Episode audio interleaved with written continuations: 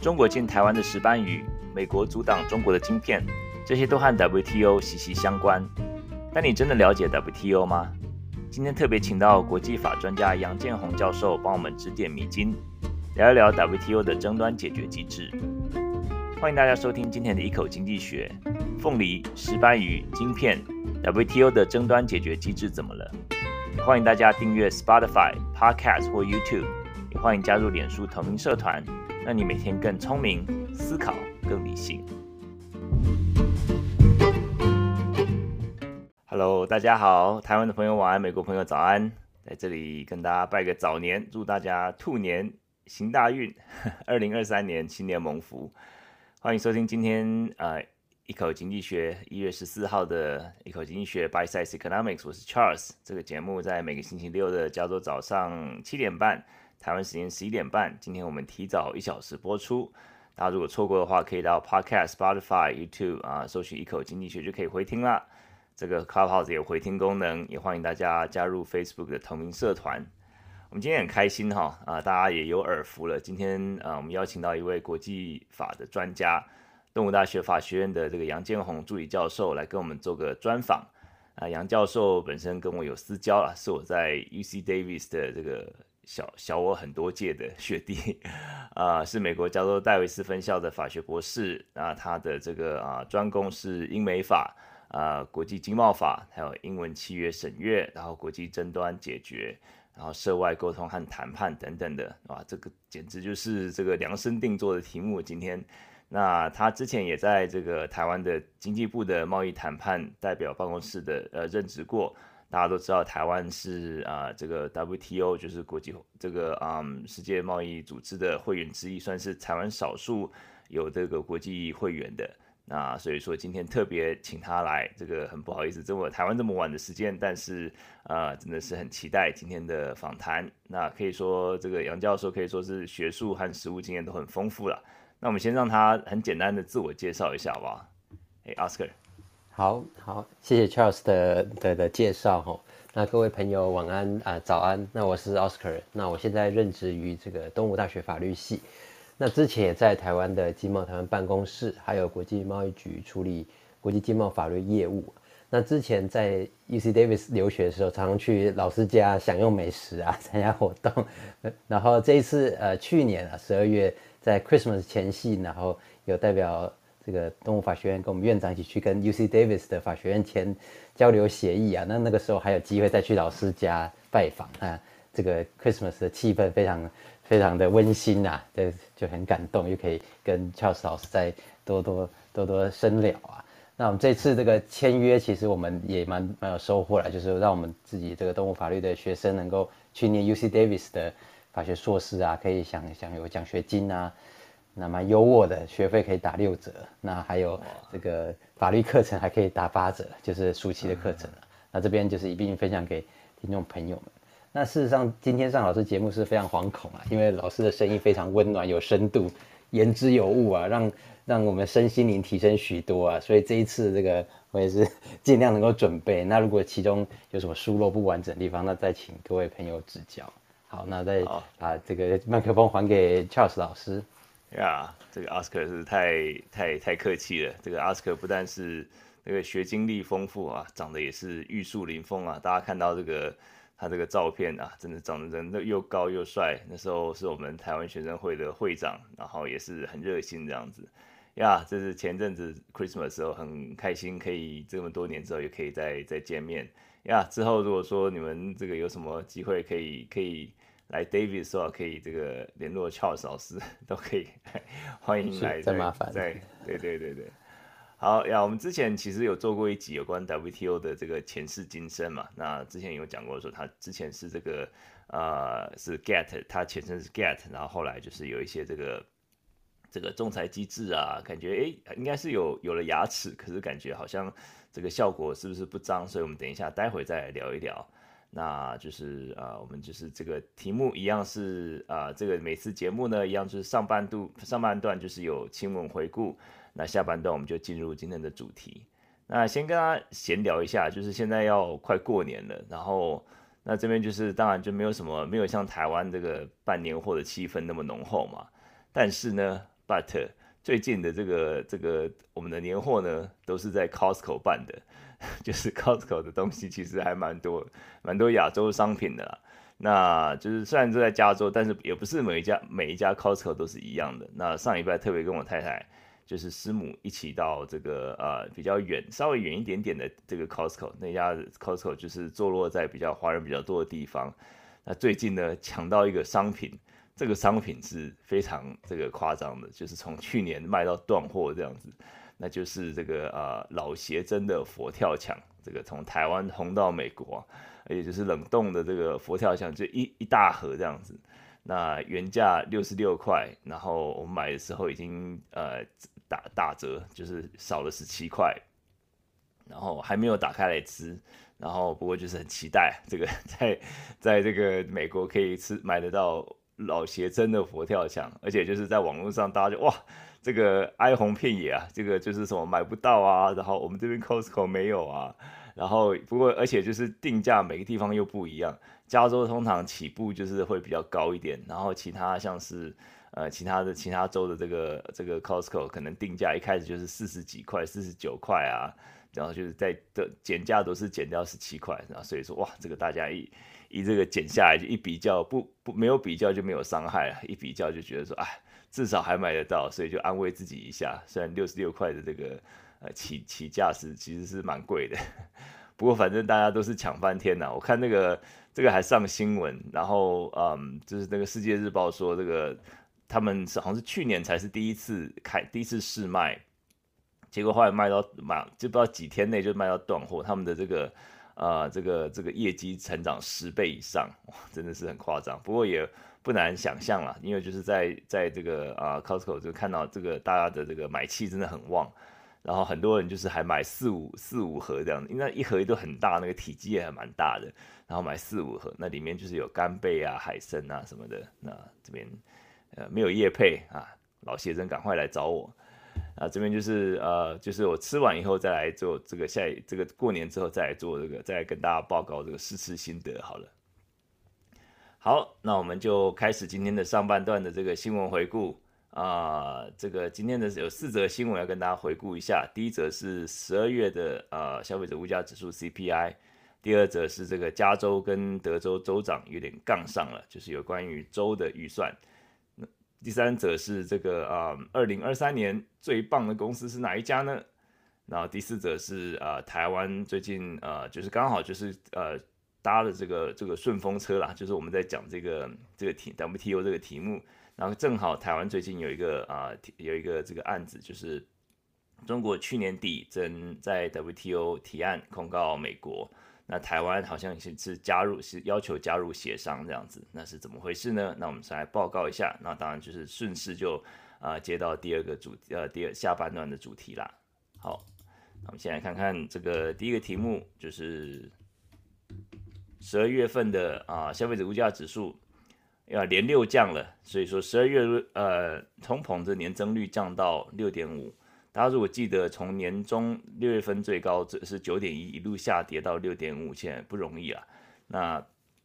年增率呢，就是说你呃这个从十一月份的七点一跌到十二月份现在的这个六点五，然后整年的平均，大家就想说，诶，如果把每一年平均起来到底是多少呢？二零二二年整年的平均就是百分之八，哇，真的是一个很高的通膨。前一年二零二一年才百分之四点七。在前一年呢，二零二零年是百分之一点二。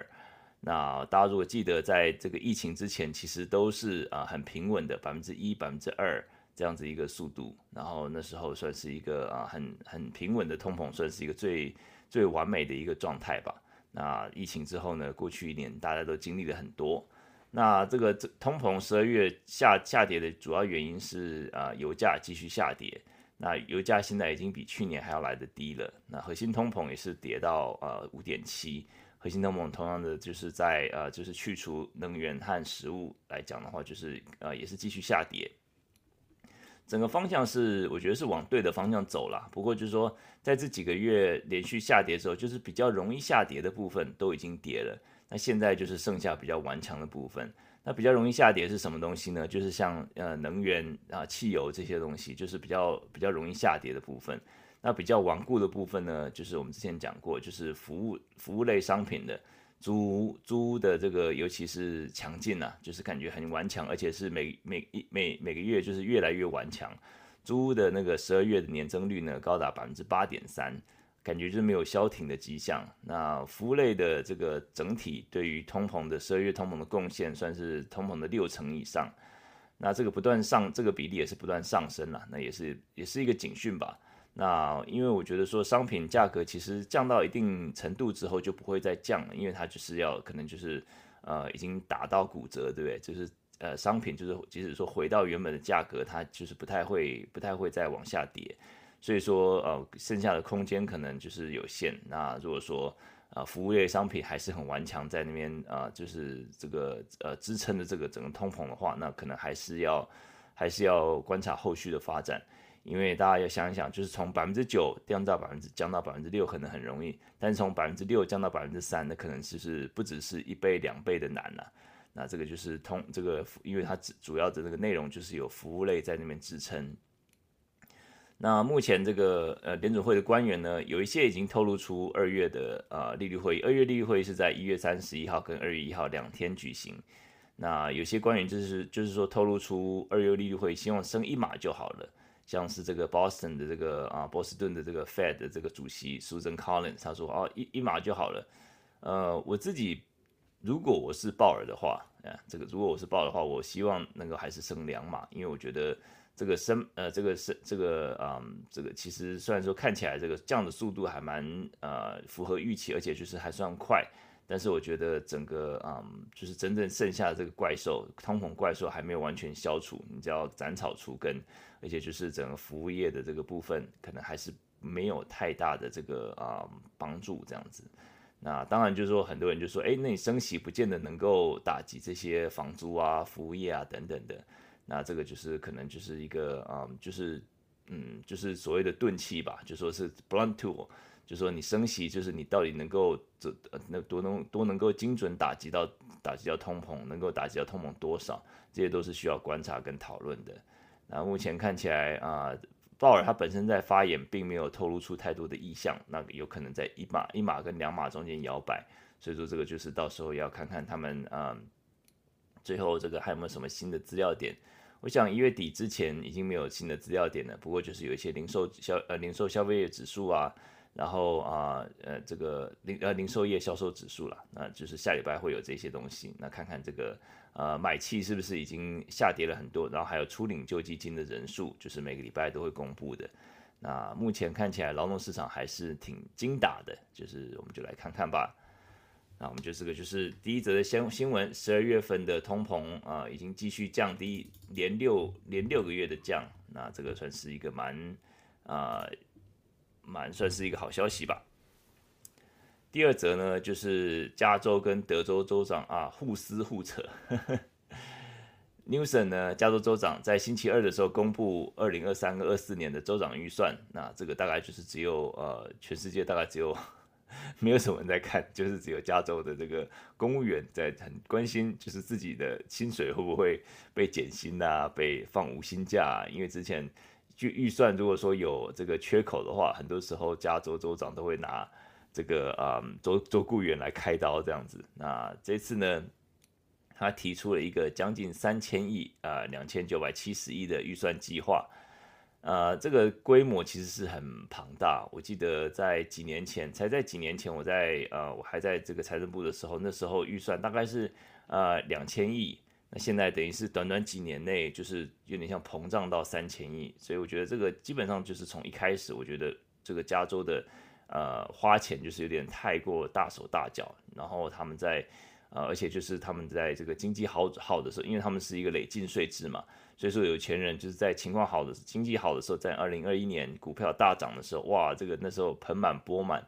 啊，那时候加州州长还很得意，就是说，你看我们的政策方向是对的，所以说这个现在这个这么多盈余，结果呢，这个礼拜就是点点嘛，不不太敢讲，因为我们现在有报这个这个啊预算赤字了，啊预算加州呃预计将会面临两百两百二十五亿的预算赤字，但是有趣的是呢，在他预算计划里面并没有看到太太多这种大刀阔斧的这种删减。因为他说这个只是一个经济的降缓，并不是啊、经济衰退。那现在看起来有贸易预算赤字啊，那就是说反观德州，德州今年就是有创纪录的税收营额是两三百二十七亿美元。加州赤字是两百二十五亿，啊，德州呃两百多亿，然后德州是贸易盈呃这个税收盈余三百多亿，啊，不知道他们会不会还富于民呢、啊？像台湾一样，就是把这个税收超收的税来还给大家。那主要是呃这个大家知道德州就是很多石油收入嘛，那他们的石油公司就是也是盆满钵满，过去一年里面。那大家加州、德州之间之间一直有余量情节啊，一个是民主党最大的州，一个是共和党最大的州。那德州州长这个就 Greg Abbott，他就很呛啊，他说很得意说，你看德州这么多的税收盈余，啊，嘲笑说这个不是每个州都可以这么这么这个得意的，因为加州 也是现在目前面临这个预算赤字啊，这个两个州的州长，我要看到血流成河，这个两个就是在这边隔空互呛。那纽森呢？这加州州州长纽森也不示弱，他说加州的税制比德州来的更公平。然后他接下来讲一句话，就引起很多人的这个呃，来这很多人就说，诶，是真的是这样子吗？因为他说的什么话呢？他说德州人实际上缴纳的税更多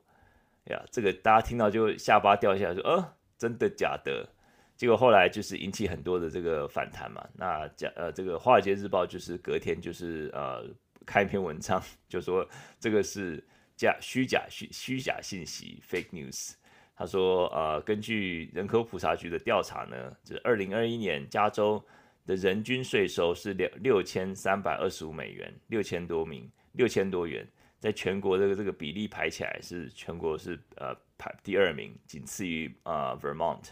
啊、呃、福蒙特州，就是全全全美全美第二名第二高的这个税收了。那德州呢，人均的呃州税大概三分之一不到，那这个呃不是三分之一不到，大概三分之一左右，两千两百一十四美元啊，仅、次于阿拉斯加，就是倒数的呃倒数的第二名，就是说表示说德州他们德州他们没有，主要是他们没有这个啊、个人个人这个所得税，没有 personal income tax，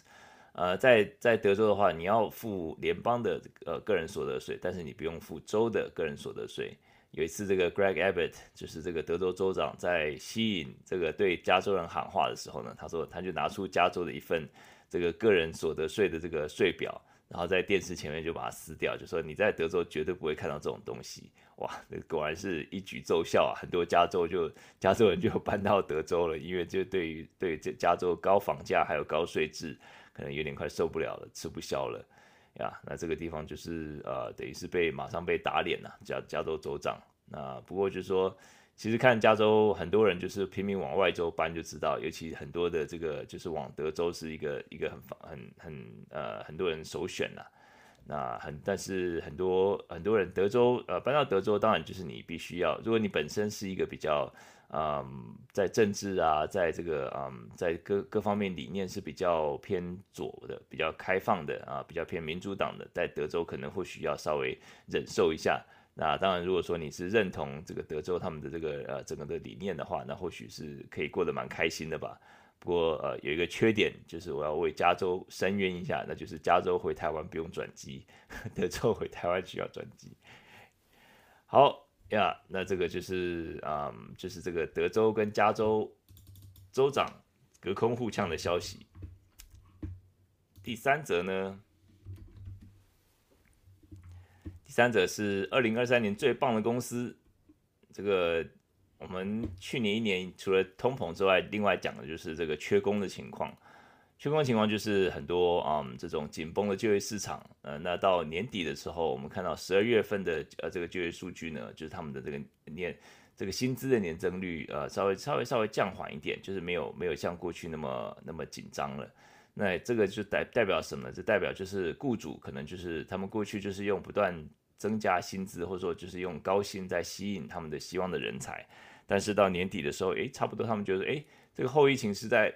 或许他们的这个经营模式可以稍微改变一下，不需要呃，就是用那么多的员工，然后可能就是小而小而精、小而美这样子。但是他们当然还是呃，而而且就是面对二零二三年有很多的不确定性嘛，在礼拜三的这个啊、一口财经维他命，我们有讲到说，这个二零二三年真的很多太多不确定性，再加上二零二三年比起二零二二年，呃，二零二三年一开始就看到这个联邦基准利率利率是这么高，所以说啊、这个很多很多贸易很多这个啊、企业可能就会觉得说，可能一今年来讲的话，太多经济的不确定性，所以说在员工招聘上面可能会稍微缩手一点。但是呢，他们就还是会会希望留住人才嘛。这个薪资网站 Glassdoor，他们在公布二零二三年最棒的一百家公司，那他们就是针对呢，就是一些啊、大家的网络的评论，然后啊呃积极的公司文化，然后他们的薪资福利，然后他们的灵活性、工作灵活性等等的，来这个排出这一百这个最棒的一百家公司。呃，我先跟大家讲前十名啊，这个大家大家可以到这个网站上去看。这 Glassdoor，Glassdoor 大家如果在台湾比较不清楚的话，在美国应该大家都都会用。Glassdoor 就是说它可以很精准的告诉你说你住在哪一区，你在甚至什么公司，那怎么样的职称，你的薪水应该是多落在哪个区间，然后你的经验怎么样，就是它可以很精准的来告诉你说你这个这个位置你应该要拿多少的薪水。那这个其实是呃，就是这种东西，就是当然是需要呃越多人来使用，然后它的资料点就越准确嘛。那 Glassdoor 毕竟是一个蛮大的一个啊、这个薪资工薪资网薪资网站，所以说呃它的资料其实还蛮有啊、蛮有参考价值的。第一名叫做 Gainsight 啊、这家大家可能没听过。这个 Gainsight 其实它是一个算是企业的顾问公司吧，就是帮助你呃在这个啊、呃，在这个很多的。呃，就是就是整呃提供你整个配套的，就从你的这个呃员工怎么样来培训，然后找到这个你的这个员工里面，呃，这个公司内部需要用什么软体，然后它整个配套帮你做一个计划这样子。然后第二名是 Box Box 有点像 Dropbox 一样，不过 Box 是呃像我们的 UC Davis，我们都是用 Box，就是它的容量是还蛮蛮大的，就是一个云端的服务。第三名是 Bain and Company。这应该是一个建筑公司，然后第四名是 McKinsey 啊，这个是会计公司，然后 NVIDIA 啊，第五名这个是大家都知道的黄腾辉的 NVIDIA，第六名是 MATH WORK Mathway 就是有在做啊 modeling 或是呃做呃数学啊或是经济的，应该都知道它是这个就是 MATLAB 的这个母公司啊，这一个数学软体，它的它的特点就是都是用矩阵，那所有的东西都可以画成矩阵，那这个是。读经济的人一定是一定要用的。那第七名是 Boston Consulting Group，这个也是一个啊、商业的顾问公司。第八名就是大家知道的 Google 啊，这个 Google 竟然已经沦落第八名了。我觉得这个大概是跟他们公司要求员工回去上班有关系吧。他们现在回去要求回去大概进办公室大概两到三天。啊，第九名是 ServiceNow，也是一个啊、顾问公司。啊，第十名呢，我是超喜超喜欢的，就是 In and Out Burger。就是第呃第十名啊，这个是这个希望能够继续往上升。那其他是在前前百名，然后也是大家比较常听到的呢。第十三名是微软，然后第十四名是 Adobe，就是那个做 PDF 那个公司 Adobe。那第十九名呢是 LinkedIn，领英，就是这个啊，这个大家这个如果说在工作的话，你可以在上面注册，就像是工作的 Facebook 这样子。第二十一名，哇，这个是是很棒的，Lego，应该小朋友应该都希望长大去乐高工作吧？呃，Lego 公司他们也是非常前面，第二十一名。然后呢，最有趣的是二十三名，二十三名是 The Church of Jesus Christ of Latter-day Saints，这个是就是摩门教了。摩门教他们的这个经营理念呢，好像是还蛮蛮蛮正面的。然后他们对员工的培训啊，好像都是蛮好的，就是竟竟然是勇夺二十三名，很厉害。二十四名是 Lululemon 啊，那个做很贵的那个裤子，很贵的这个衣服的公公司啊。第四十名是 Netflix，哇，Netflix 虽然说去年风风雨雨啊，这个股票一直跌，不过他们对于这个员工好像也是还不错。那这个这个大家如果有兴趣的话，可以去啊、可以去这个这个上面这个网站来来看看啊。当你有贴出这个网站是呃，看来是经济日报写的，他们就是稍微呃稍微有整理一下，苹果跌，苹果 Meta 跌出百大呀，这个就是它的依据就是都是靠靠啊、这个他们自己网站上面的资料点。所以可以说是一个 user experience，就说是一个使用者的回顾。那这个我觉得这个更更有可可看性，可以更有参考性、参考价值啦。所以说大家可以参考参考呀。这个州政府呢，应应该是千大都排不上吧？之前应该跟大家提过，州政府我们在里面还要上班，这个还要继续去呃，在实体上班的时候，连这个水可能都要，连这个啊蒸馏水都需要自己付钱。因为州政府没有预算，我想说哇，州政府每年三千将近三千亿的预算，连蒸馏水或是这种比较这个过滤的水都没有 没有提供给我们，哎，讲起来很心酸呐、不，这个不比较没有伤害这样子。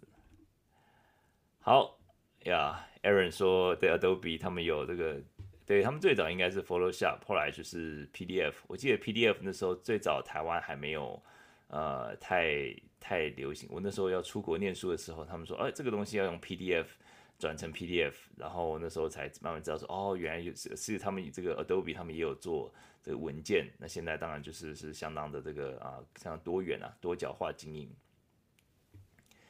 好，最后啊，第四则新闻呢，就是可以连到今天的主题啦。第四则新闻是啊，这个台湾。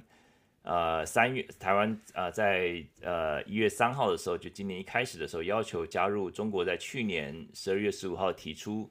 美国针对特定半导体及其他产品相关服务科技争端解决机制，呃，希望能够加入呃协商和咨询。那这个就是说，嗯，其实中国其实已经对于美国他们一连串对他们的晶片啊，对他们的这个晶片法案啊，对中国的这种呃限制啊，这种都已经感到很不爽了。那中国呢，他们就是啊、就是透过他们中国也是 WTO 的会员国之一，所以说 WTO 很特别，就是说中国跟台湾都是会员国，这两个国家这个都是会员国，这个基本上在国际社会上是基本上是比较有有头有脸的这种国际组织是看不到的。那在这边就是台湾这个透过 WTO 要求加入中方所发起的这个争端解决机制，也算是挑战华府对北京的这个啊晶片出口管制啊。大家会觉得说，哎，怎么这个台湾选边站了呢？是不是台湾选边站是选择跟中国战队，然后对对抗美国呢？那其实这个啊，台湾提提这个加入这个争端解决机制呢，就说成为。算是啊、算是这个呃第一个做的这个美国盟友了。当然，台湾本身他们在啊、我们在晶片上面的这个半导体收入啊，各方面就是啊、这个这个算是市占率这么高，就是所以说当然台湾必须要有这样子对这个方面的啊、利益也是需要来稍微考量一下啦。那基本上我自己就是这种外行人的看法呢，我觉得说其实台湾这这个这个举措是正确的，因为我觉得说。很多时候，当然美国利益、美国价值，呃，这个就美国美国的立场是美国价值、美国利益优先嘛。但是美国利益不总是跟台湾利益相符合嘛，所以说这个不见得是真的是什么站所谓站队的问题啦。但是我觉得，呃，就是关于这种我们国家的这个这个命脉、经济命脉，真的是需要来呃好好的争取啊。这个就是我们看到的这个第四则的新闻。那台湾的表示说。呃，希望这样这项争端如何影响我们双边贸易和全球市场的半导体供需，也是希望很积极的来一个了解。那目前呢，就是啊、看这个新闻，他说中国已经向 WTO 申请，但是美中还没有展开展开磋商。如果还是不能解决的话，中国可以主张建立一个解啊、争端解决小组来处理。好。那这个就是今天第四则新闻。那这个第四则新闻呢，就是很直接的就连到我们今天主题啦。那这个今天主题就是这个 WTO 跟呃这个仲裁机制的揭开 WTO 仲裁机制的神秘面纱。那今天真的是要好好的来访问访问这个杨教授，因为这个其实是一个很多台湾人或是很多这种听众可能呃觉得说，哎，有听过，在新闻上有看过。但是好像不是很知道说它这种里面的怎么样运作，那台湾更是呃重要，对台湾来讲更是重要。就像这个第四则新闻来讲，这个台湾遇到一些啊，不管是晶片上面的问题，或者说在中国对于我们农产品打压的问题，其实这两个国家都是在 WTO 会员国，那是不是能够透过这样一个争端解决的这个机制和方式来解决？那我们就最后稍后来再继续来讨论。那我们就是希望今天就是一个比较科普的方式，接下来这个下半段就是希望杨教授来跟我们这个指点迷津呐。那我们可以先从这个可能从比较简单的开始，就是说我们可以来呃知道说台湾其实呃进入 WTO 是在二零二二零零二年的元旦进入，但是嗯就是我们知道 WTO 就是一些好处就是降低这个关税壁垒嘛这些，那可不可以帮我们科普一下 WTO 这个国际组织，然后还有就是说。台湾进入 WTO 之后，是不是有什么？是不是有什么实质的一个呃经济上面的一个好处，或是呃我们是不是有些要让利的地方？好的，谢谢 Charles 老师啊，Charles 老师其实这个刚刚已经做一个其实还算蛮完整的一个简介了。那其实 WTO 对大家对大家而言应该是蛮耳熟能详的。那其实 WTO 它成立在这个一九九五年，那我们加入是二零零二年，是稍微晚一点点。但是也是算早算早期加入的会员。那 WTO 最主要的功能是促进呃国际贸易跟国际贸易的发展、经济发展等等。那 WTO 这个旗下呢有数十个协定啊，就是所谓的 Cover Agreements，它就不只是一个协定，它是有一个这个这个体系的的这个诸多协定组成的。那它这些贸易规则呢，会员必须遵守。那这些协定呢，它其实包含了货品贸易，货品贸易里面包含之前所提到这个 GATT，就是 GATT 一九九四年，后来变一九，呃 GATT GATT 这个 GATT 一九四七，后来变一九九四嘛，把它纳入这一个 WTO 里面，还有一些反倾销啊、防卫啊、反补贴啊等等，都是算贸货品贸易里面的的协定。那还有服务贸易，其实 Trade in Services 其实也是 WTO 下面一个蛮重要的一个协定。另外还有是。有关于智慧财产权的贸易，就是 TRIPS，就是 Trade Related 就 Intellectual Property 的部分。那所以可说是包罗万象。那 WTO 除了这些贸易规则以外呢，它也提供了多边贸易谈判的场域啊，就是让这个每个回合的谈判都可以在这边举行。那另外更重要是有一个争端解决机制啊，处理会员间的争端。那另外还有这个所谓的 TPR，就是 Trade Policy Review 嘛。就是呃，隔几年就会办一次，就像大拜拜，大家一起来齐聚一堂，去针对某些国家它的一个贸易政策进行 review。那越先进的国家就是越常被 review。对，那这边算是 WTO 最基本的一些机制。那加入 WTO 呢，好处就是可以享有这个最惠国待遇啊，就是所谓的 MFN（Most Favored Nation）。它就是就是说呢，这个会员呢加入 WTO，他会必须要求说降低他的关税啊。那这个所谓的关税减让就是 concession 嘛，关税减让就是把这个关税降低了，降低了，那大家就会享受这个呃市场进入的优惠嘛。因为以前的话，大家知道说以前的 WTO 成立前，或者甚至 GATT 成立前，大家会说这个以邻为壑嘛，就是大家一起这个提高关税，那各这个互相之间关税都非常高，那这个出口到其他地方诶被课关税，那人家进口到。这个这个你的国家也是关税，对，那所以 WTO 的概念就是说，我们把这关税都降下来，让货畅其流嘛，对不对？那人尽其才啊，对，因为像服务贸易，人也是这个自然移动啊，这边商务人士啊，这也算是服务贸易部分，对，那所以这部分也有这个所谓的 MFN，那这个让国家可以享受这个关税减让的好处啊。那另外呢，也有让这个进口品跟国产品享享受这个相同待遇啊，也就是所谓的国民待遇原则嘛。因为我们知道说，国产品通常国家会比较保护嘛，可能有免税啊或者其他更优惠的待遇。那进口品可能会被课上，呃，关税以外的其他的一些额外的一些不那个这个不利益的部分嘛。那冲击方面其实也不少哦。因为这个老师学经济的嘛，这这一口经济学，那大家已经知道说，其实每个国家它有它的优势跟劣势产业嘛。那尤其像这个，比如说像台湾啊，或者是日本，像我们这些比较算是这个农业方面会比较有弱势嘛。那可能敌不过进口品的竞争啊。因为我们知道，比如说美国的农业这个非常发达，这个企业化经营啊，用用这个飞机撒农药播种，然后这个机械化，那跟我们台湾。比如说小农啊，或是自耕农等等部分，那这些部分蛮多产业可能会是抵不过进口品的竞争嘛，那会让这些产业发展越来越困难。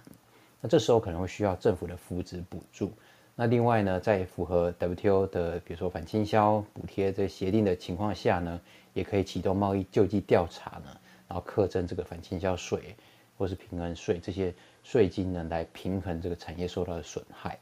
那所以这部分的话，就先跟大家分享到这边。好呀，谢谢 Oscar，对他这个讲的非常的这个完整，而且就是把过去的这个前世今生呃稍微讲的 呃稍微交代一下。那稍微补充一下，就像刚刚 Oscar 说的，就是其实我的博士博士领域是国际贸易，现在不务正业跑来州政府工作这样子。不过就是其实。呃，像 WTO 其实当然就是一个，嗯，像呃，就是在国际贸易领域啊，然后就是像这个国际法领域，其实算是一个，呃，两边的这个知识都是需要具备的。那所以说呀，今天也是就回到今天的主题，很高兴 Oscar 能够来给我们指点迷津。那嗯，就是除了这个，就是说，当然我们就稍微知道一下，像台湾就是二零零二年就是进入 WTO 嘛。那当然就是回到就是更贴近今贴近今天的主题，就是说他们最有名就是像刚才奥斯克说的是他们的争端仲裁机制、争端解决机制，就说贸易伙伴中间如果有贸易争端的话，可以透过这个机制来协调。那就啊就了解，就是它并不是一个啊就是好马上就直接诶直接这个提的提到最高的这个高度，好像是一个渐进的过程。那可不可以帮我们介绍一下这个机制的？呃，优缺点，那或者说他们是怎么样的一个，就是把它这个一个 case，比如说今天像中国对啊、美国，他们要这个对他们晶片要抱怨说这个你们这个呃这样子一个制度对我们来讲，我们要抱怨，我们要 complain file complaint，它是怎么样的一个过程？是的，好，谢谢乔老师的的提问。那这部分的话，其实很重要一点就是 WTO 它有一个重要特色，就是有强而有力的。争端解决机制，当然“强而有力”这四个字在 近几年是越来越弱了。不过它的制度设计是当时是非常非常的的的先进。那像这部分呢，我们应该先先有一个这个 background，先跟大家了解说，一般大家听过国际法院 （International Court of Justice） 或是什么啊、哦、国际海洋法法庭等等，国际海洋法法庭这些叫做法庭，叫做 tribunal 啊，或是 court，这是国际性的法庭。那 WTO 它很特别，因为它是经济的，人家说经济联合国了，就经济为主的组织，所以它不想那么政治化，所以它的这个这个法院呢，或者法庭，它叫做争端解决机构，然后它的这个组成也很不一样，所以你大家听到哎争端解决，其实就是像大家走法院这样的这个概念了，所以我们都常会说这个 WTO 叫做准司法机构啊，它并不是直接叫它。叫做法庭，但是其实他做的事情是一样的。那最基本上就是说，它有两个审级，这很特别，在一般的这个国际性的法庭是蛮少见的。所以上诉就是这个第一审败诉了呢，可以上诉到二审啊，对，这是非常少见的。那第一审的话呢，它是有 panel，就是所谓争端解决小组，它做出报告，那这个报告就相当是判，相当等于这个判决的意思。那他这边呢，里面认定。这个被告国呢，它国内的这个措施，就所谓的 measure，国内它的一个措施是否与 WTO 的协定内容不一致啊？对，有可能一致，有可能不一致啊。他所以他认定结果后，哎，可能认为，哎，被告他的做法其实没有违反 WTO 的协定呢，也可能认为他违反。那这个 panel 呢，它是任务编组，哎，对，它是由这个当事方选定，这个由国际贸易法的专家，或是前贸易官员啊，或者前外交官担任。所谓的 panel，这个 panelist，这个这个专家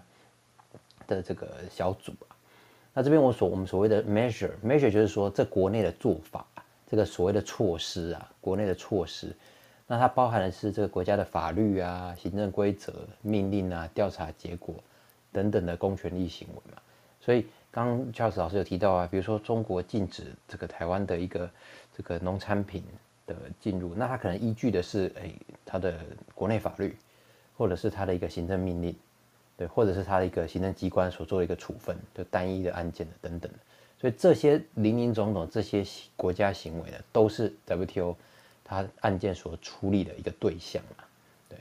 那这边的话呢，如果败诉的一方呢不服的话呢，那他可以上诉到上诉机构，就是 Appellate Body，那我们就简称 AB 啊，AB 比较好听，好好念。这个上诉机构的成员就跟 panel 不太一样哦，它是常设的，它有七位，那它就是算是这个这个 WTO 的这个的法官啊，但是它叫它的名字叫上诉机构成员，就跟刚刚一样，它避免政治化嘛，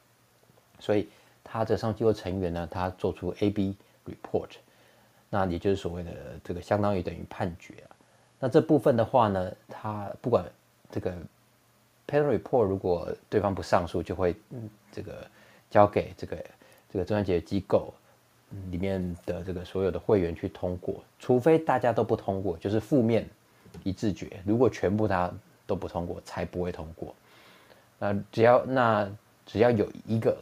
这个会员呃通过的话，那这个报告就通过，就会变成这个正式的这 adopted 的报告。所以这个叫做负面共识决，这很特别的。那这个所谓上诉机构报告也是这样子，就是会这个提到争端解决机构。里面的会议，那通过以后呢，它就变成有这个效力了。那这部分的话是已经走到后面司法的部分。那我们再稍微往前一点，就刚刚 Charles 老师提到的是说，一般国家在 WTO 会员啊，应该说会 WTO 会员的部分，如果遇到这个贸易争端的话，该怎么解决啊？那其实就我之前的经验啊，其实贸易争端其实无所不在啦。这个不管小到大进出口商，大到这个国家的这个。这个贸贸易政策都有可能。那通常遇到这个争端的话，会先走外交途径。那有可能就是先透过驻 WTO 的代表团，比如说台湾，哎，我们驻 WTO 有代表团，就是一这个我们的经济部商务人员跟我们外交官在那边。那各国都驻 WTO，日内瓦都有代表团，那可以借由这个 WTO 的场域呢来沟通。就是把这个我们认为他们有什么诶做的，好像我们认为说他可能违违反到 WTO 的规定的部分在哪里，跟他厘清，跟他反映这样子。那或是呢，就透过我们驻外的外馆啊，比如说我们驻华府就有这个台湾驻这个美驻美代表处嘛，就是我们的大使馆，然后当我们称为代表处，那跟他们政府这个的官员沟通啊，比如说跟商务部啊，或是跟这个。其他相关的的的部会沟通嘛，那再不然的话，就会在 WTO 里面有各个委员会，因为我们刚刚所说的 WTO 其实掌管各式各样的贸易，那比如说货品贸易委员会啊，或是有关动植物防检疫这个部分，就叫 SPS 委员会。那这些委员会它会开例会，那这例会的话呢，就是有各个国家会去齐聚一堂啊。那这时候呢，如果你针对某个呃某个国家他做的某个某个措施有有意见，认为他有违反这个 WTO 规定之余啊，可以在这边提案讨论。那有些国家就会 echo 你啊，就附和啊，就说哦，我们这也认为这个部分对我们影响我们的贸易利益啊，那请他们就是这个厘清啊。那这部分的话要注意到说，这个可能这个会议啊，其实。这个对方也是这个驻驻外官员嘛，可能会吸回研议啊，都说 take note，对不对？回去跟转转交给首府去研研究。那所以这部分呢，就是之前的这个，就是真正告上法院之前的一些外交途径解决啊。那如果对方都相应不理，或者是说这个这个照样的这个做这个违法的，我们认为违法的一个措施的话呢，才会考虑到争端解决。那也就是所谓告上 WTO 啊，那这部分的话，原告要求成立小组这个审理案件之前呢，依照 WTO 的争端解决程序规则了解书啊，就是他们所谓的诉讼法啦，这 WTO 的诉讼法律呢，会被要求先行咨商啊，就说你们先不要这个来来来那个，先不要那么快就来告，你要先咨商，这这 consultation，我们。你们就先坐下来，先了解一下，这可以是很形式的。或许大家照个面，发现这个还 这个这个意见甚多，没办法解决，或者是说了解一下对方的国内的措施有什么跟 WTO 不一致啊。那这边其实我之前参加过这个台湾控诉加拿大的焊接碳钢管的这个磋商会议啊，那其实。这部分其实就不涉及实质攻防，我们大概就是了解说，哎，对方的法律的规定啊，还有他呃国内的做法，因为毕竟这个国内法律他们是最了解的嘛。那我们可能从外部收集的跟我们的的业者提供的部分，可能还没有那么清楚，所以在智商阶段就是所谓的厘清事实跟资讯交换啊。对不对？了解说是法律本身违反 WTO 规定的，或者他这个个案的适用等等的，那这个就是智商阶段了。那通过智商之后呢，原告会就决定说要不要继续提告，那后续再进入到这个争端解决的这个程序里面，所以大概是这个样的情形。嗯，呀，这样听起来就是还蛮完整的。谢谢 Oscar，就是。嗯，就是当然，就是听起来感觉有点耗日费时啊。就是说，呃，就是说整个这个从一开始的呃协商，然后到最后这个啊、就是小组 panel，然后到 A 后的这个这个啊，就是他们就是这这会员国投票呀，其实也是谢谢这个奥斯卡，就讲到他们这个比较特别的一个一个机制吧。只要有一个会员国，这只要有一个这七个会员里面，只要有一个呃同意的话，这个就会通过。那其实啊、当然就是这中间也是有很多美美嘎嘎了。那每个国家像美国，他们有一个呃 Article 19，就是他们就是如果说面对啊、比如说人家在倾销的时候，他们就是可以一个比较快的方式在反倾销的手段。那之后当然就是之后再说。那每个国家当然有反制的方法了。那我们就是来就是回到说。嗯，其实当然就讲到说这一连串，如果说他们啊花了很多很多时间，最后判定，哎，假假设这个判美国败诉，那如果美国就是抵死不从，这个也是美国常常干的事情。那他们，我们我们刚刚说这个 WTO，它已经照理说已经有牙齿了嘛，可以判案断案，可以惩处。那如果说他是抵死不从，那 WTO 有没有拿他，是不是拿他没办法呢？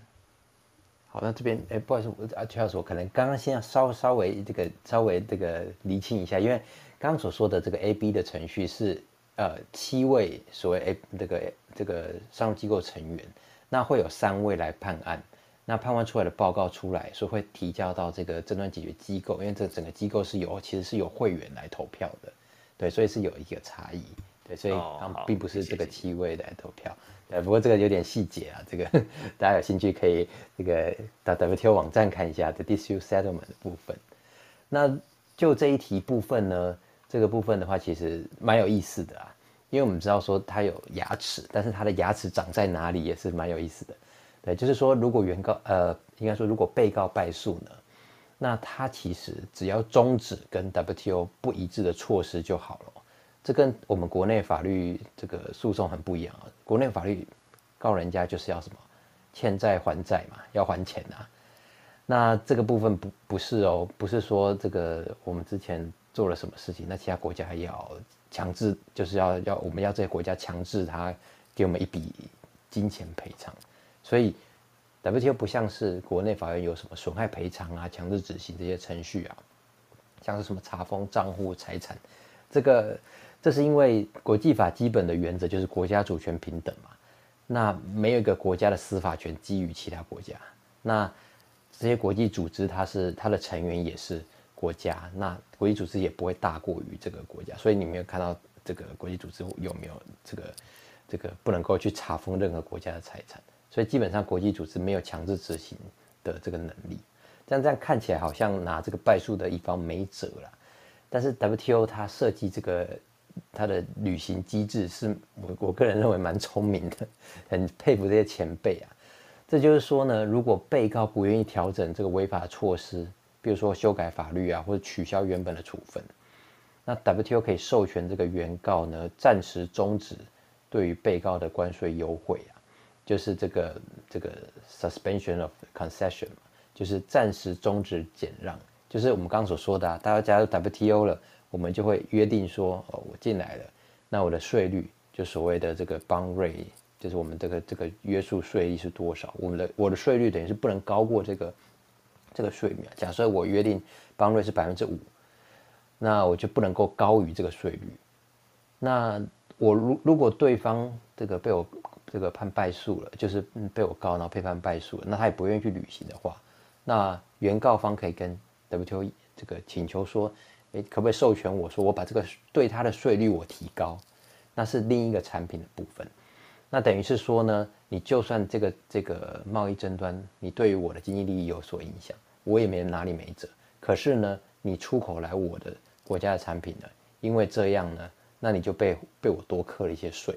所以等于是说呢，这样一来一往之间呢，将原告损失的贸易利益填补回来。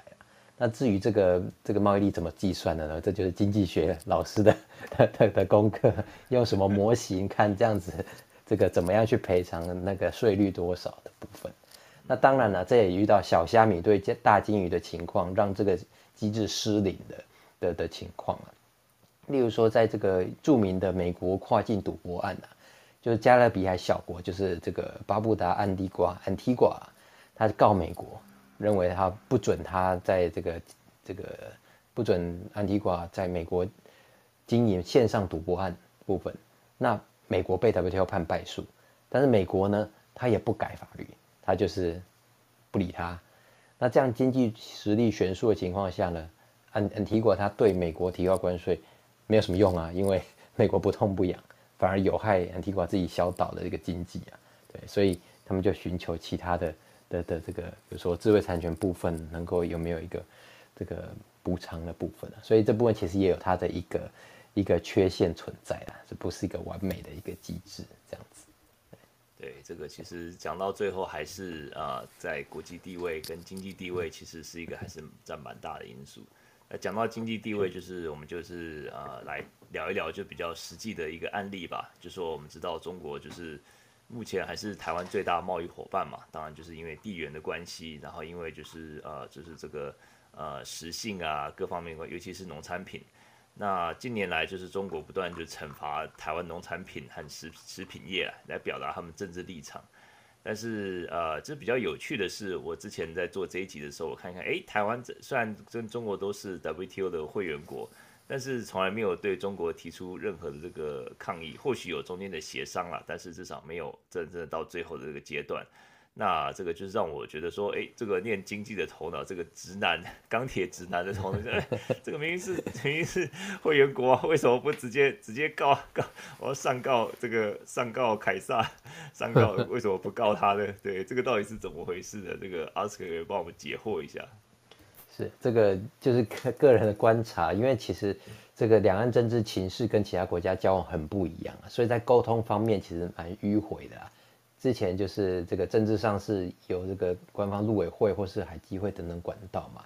那经济方面呢，因为 WTO 这个应该说两岸都加入 WTO，所以可以透过刚刚所说的驻呃 WTO 代表团的沟通，或者在委员会里面表达关切啦。那像之前其实石斑鱼的案子或是这个凤梨的案子啊，其实我们看到台湾的报纸或者电子媒体常说我们有提出关切，其实都是在这些委员会啦。比如说，在这个 SPS 委员会掌管这个动植物安全检疫啊，那禁止石斑鱼跟农农产品的进口，其实就是涉及防检疫措施嘛。因为它并不是提高关税哦，它是说，哎，里面有虫，对，里面有检疫的这样的规定，对，所以我们就在这些委员会表达关切。那就像我刚刚所说的，其实他也说，哎，take note，或是说他就是呃不正面回应这样子。那像这边的话呢，其实这个。效用其实不大了，效用其实不大。那为什么我们在这个情况下不直接去告到这个 WTO 去呢？这个我们台湾是以这个台澎金马个别关税领域的名义加入的，所以并不是台湾或中华民国了，所以是一个个别关税领域，就是 separate custom 这个 territory。那其实我们有权告任何一个 WTO 会员，但是刚刚所说的政治情势才可能是一个没有提起诉讼的主因呢。因为我们台湾告中国的话，会形式这个，呃，形式会造成一个这个一边一国啦的客观的这个表象，那这相信是中国非常敏感也不愿意见到的。那譬如说香港跟澳门也都是 WTO 会员啊，那很难想象他会去告中国。那中国在这个世界上，它也是宣称台湾是它的一部分，所以我们如果认真把它告上去，当然我们法律上完全有这个权利。那这个后续效应呢，可恐怕是远超过我们农产品所丧失的利益啊，它可能找其他麻烦。那另外呢，中国是有意禁止台湾农产品啊，那所以我们就算 WTO 胜诉了，那如果中国不愿意撤除违法措施，那我们对它这个相对应的报复，那对台湾的经济上会不会有其他的这个影响，或是负面的这个损害的部分，其实也需要考量进去啊。那所以这最简单就是说，政治问题很难拿拿去 WTO 讨公道啦。那国际贸易毕竟 还是不仅仅是经济，政治也是很大的一块，这样子。对啊。Yeah，这个这个 Oscar 的一句一句话点醒梦中人呐、啊，对吧、啊？之前我就认为说，这台湾的这个。这么多啊，这、呃、样像 Oscar 这种国际法的人才啊，这个谈判人才啊等等的，想说这个就是拿出来，就像那个什么九品芝麻官，对吧、啊？就是说这个，对对对对，就是应该要有有，既然难得有自 WTO 的议员，怎么不这么这个媒体每次政府都说啊，这个怎么样，就是用一点诉诸悲情啊，或者这个要这个阿兵哥 在吃石斑鱼，小学生吃石斑鱼。对啊，对啊，就是感觉好像没有没有一个实质的一个做法啊。之前我一直蛮不解的，不过这样听起来就是的确啦，政治力的确政治的这个考量，这其实是蛮纠葛的。在很多时候，你要想到它后面之后的这种后坐力吧，就说到底是不是会、呃 backfire 到我们自己的这个啊，这接下来更大的一个经济利益啊，各方面的。那这个当然就讲到政治，就是说这个呃。中美台这三个其实也是一个不断的这个政治角力嘛，那就回到我们今天刚刚第四题的主题吧，就说我们刚才就是呃行政院经贸办谈判办公室就是 Oscar 之前这个工作过的地方，那证实说我们今年一月三号台湾以第三国的身份申请中国控诉这个美国这个呃违反晶片规范，已经希望加入这个协商。那这个其实是可不可以帮我解释一下，这个这个这个代表什么？就是说，那这个其实这个是代表说台湾已经，这个就是对在中中国跟美国中间选边站了吗？或者说，就是就 Oscar 你的观察是是怎么样的？其实不是选边站，因为这个我们加入的是这个第三方啊，就是第三国 （third party） 这部分其实有两个层次，像我们刚刚所说的这个 WTO。这个争端解决是这个咨商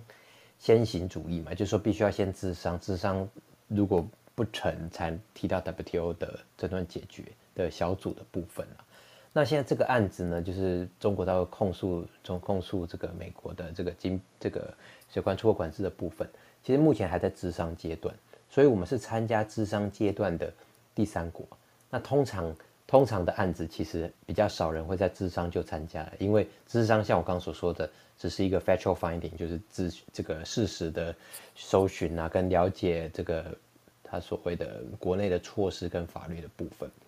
那我们在智商阶段就参加，表示我们对这个案子的重视。那其实参加的只是到他这个场域场合，就是他们在智商的场合，我们坐下来听他们在讲什么。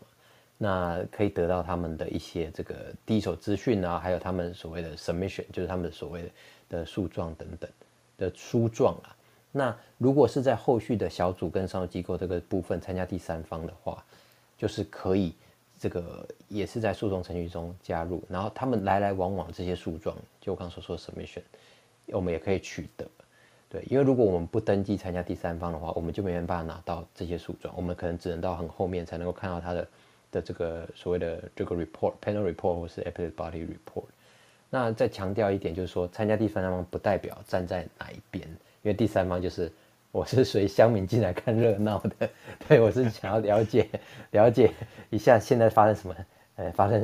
因为你下面经营这样 发生什么状况，对，因为我们说台湾希望之后之后如果说希望这中国如果决定最后决定啊要控控告这个美国的话。台湾是这个阶段加入是有有帮助吗？还是说他是要之后才才可以还可以决定说要不要加入阵营这样子？应该说咨商阶段我们加入第三方，就是去看看他们咨商情况。那如果中国在告到 WTO 里面真正解决的话，那小组的时候我们也可以参加第三方。那另外一种方式是参加参加当原告。我觉得我不太，我们不太可能在这个阶段参加原告，表这样参加当原告才是选中国那边站，对，因为其实很多案子，我们之前这个有 ITA 案嘛，资讯科技产品案，就是就是三个国家当原告，我们是其中之一啊，对，所以这部分的话，其实呃，到实质上小组程序是可以这个等于是加入诉讼，变成是共同原告。但是我们在这个案子里面呢，如果真的成案了，我我猜想应该是继续当第三方来继续来了解。那第三方不是呃，虽然看热闹，但是也可以提出这个 third party submission，就是第三方的第三国意见书啦。这个我之前在台湾办公室也有常常参加别人的第三方，别人互告，比如欧盟啊，或是土耳其啊，他们互告，那我们第三方参加去也不是特别支持哪一方啊。但是我们的 submission 我们会说哦，我们认为这些法律上面呃该怎么解释啊？那这边的话就是暗暗指的说哪一边可能是大概必须要怎么样去处理，这样子不太会去直接说哪一边对哪边错这样子，嗯，比较算是观察，然后去了解他的这个诉讼的情形这个样子。对对，好呀。好，我们今天因为时间的关系呢，呀，呃，这个也是谢谢，真的谢谢 Oscar，就是说这个感觉就是很艰涩难懂的这个国际法，那今天就是很这个用很短的时间帮我们这个指点迷津呐、啊，从台湾啊进入 WTO，然后 WTO 它的前世今生，然后呃就是讲到说这个争端仲裁机制，然后还有就是说它目前的现况，它的整个过程，然后还有讲到中国跟台湾的纠葛。跟台美中 这三个国家的纠葛，其实我觉得，呃，我自己个人受益比较多的，真的就是，呃，这个这个经济是没有办法外于这个自外于这个政治的，就是说这个其实都是互相的纠葛的一个一个情况吧。那阿斯克最后有没有什么要补充的？呃的这个这个对于 WTO 啊，或者说对于这个整个题目有什么其他补充的？这个因为我们有一题，因为时间关系可以没没办法提到，就是其实。现在中美贸易战那个之后，就是呃，对 WTO 呃也虽然不是半残，也是差不多了。所以现在是对于这个国际贸易法学者或者很像老师的经济国际经济专家，可能这是最坏的时代，但是也是最好的时代。就这个这个重新洗牌啦，我们应该还蛮多机会再看看后续发展这个美中冲突啊，跟国际贸易的重组这些形式，算是之后还还有机会的话可以。再跟罗老师多多请教，跟各位这个 听众们多多讨论。对啊，对啊，对啊，真的是。不过就是也不用不用想那么悲观啦，就是这个对不对？这个大家平常都不用想到经济学家，这个经济衰退的时候，或者经济这个 recession 的时候，哎，经济学家帮我们解析一下，对不对？赚钱的时候没有想到。对对对，就是这个被这个国际法被网坏的时候，大家才想说，哎，这个国际法专家来帮我们指点迷津一下呀，这个就是大有可为了，我认为。好，那我们今天这个大家聊到这边，那我们这个下礼拜呃可能会暂停一次，因为下礼拜正好是呃除夕，哎大年哎是哪哎对除夕夜，对下礼拜六是除夕夜，所以下礼拜六就大家这个呃这个好好的吃年夜饭，那我要去吃我的这个这个叫什么这个老老鞋珍，对对对，吃吃看那个老鞋珍到底好不好吃。他们说，为了要出口美国，他们故故意把他们就是把里面的肉类拿掉，然后他们就剩海鲜这样子。啊，对，我这个吃完之后再来跟大家报告一下这个。好，那我们下礼拜其实有一些新闻，那我们可能就是用这个在这个一口经济学的脸书再给大家 update，尤其是下礼拜有一些零售业的销售数字啊，礼拜三，然后接下来有些房屋数字，还有这个联准会的白皮书。啊，一月三十一号是联准会二这个今年的第一次会议，大家就是这个聚精在这个聚焦在这边。好，那我们就今天真的是再一次很谢谢 Oscar 呃来跟我们大家这个跟分享，当然就是很短的时间，那他的这个学识相当的丰富。那之后如果有有什么这个这个如果发生了什么事情，那个这个尤其是国际法上面的事情，那我们再来请教，再请 Oscar 回来我们节目再再做其他的分享。那我们这个真的是也很高兴，我们今天呃，真的为自己也是收获收获很多啦。那就下礼拜三的这个一口财经维他命会继续，不过下礼拜六就像我说的，因为除夕，所以会暂停一次。那希望大家这个兔年蒙福啊，扬眉吐气，吐吐气，扬眉吐气，呃，兔兔飞猛进，红兔大展。呀，这个是这个也很。很很很烂的梗，不过就是希望大家呀，二零二三年这个兔年行大运呐、啊。那这这边也是谢谢大家这个支持，那谢谢这个 Oscar 啊，对 Oscar，谢谢 Charles 老师，新年快乐。好，好，祝大家新年快乐，然后大家这个呃这个就是兔年行大运啦。啊，Nice to meet you，谢谢，To meet you。OK，好，谢谢，那就先这样子吧。好，谢谢，谢谢。好，台湾朋友晚安，美国朋友早安，大家拜拜，拜拜，谢谢，拜拜，谢谢，拜拜。